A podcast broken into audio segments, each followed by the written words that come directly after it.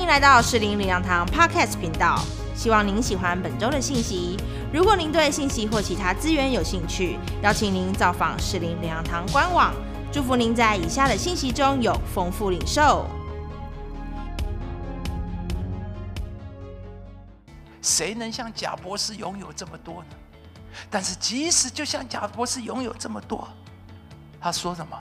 我曾经拥有让我感到得意的那些社会名和财富，在即将来到的死亡面前，已全部都变得黯淡无光，毫无意义。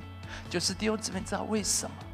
神提醒我们，免得你赚了全世界，结果其实你拥有的，在死亡面前全部站不住。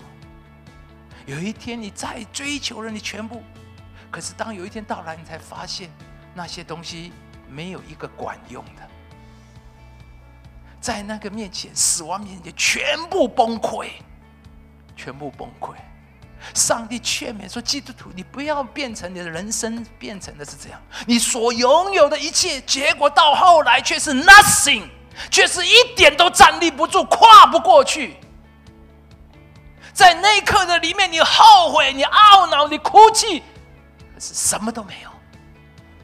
基督徒，这才是为什么保罗劝勉，不是财富不好，不是金钱不好，但是那绝对不是最重要的第一追求。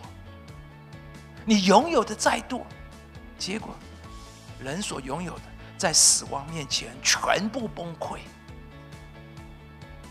世人看似拥有很多，忙忙碌碌，可是他们不知道将来要往哪里去，而我们却知道，在我们人生的终点，有一个荣耀的国在等着我们。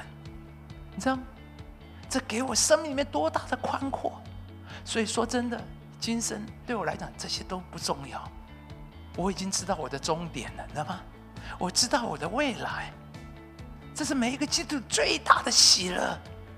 我们在我们未来等在我们前面的是一个荣耀的国。耶稣说：“你这又良善又忠心的仆人，可以进来享受你主人的快乐。”这才是，这是保罗在这里告诉我们弟兄姊妹，你要知道，这才是重要重点。所以对保罗来讲，你知道为什么他那么豁达？因为他已经得到那个最重要的，他的名字记在生命册上。如果你明白这样的这么伟大的事，说真的，今生我们或富足或贫穷，甚至什么都没有，好像没有。保罗说：“我看似一无所有，却是什么？样样都有。看似贫穷的，却是叫许多人富足。”保罗为什么活得这么的宽阔？因为在他里面有一个荣耀的盼望跟应许，有了这个，就胜过其他一切的所有。感谢您收听逐日信息，我们每周都会更新信息主题，也邀请您一起参加实体或线上的聚会。聚会的时间、地点，请上适林粮堂官网查询。适林粮堂祝您平安喜乐。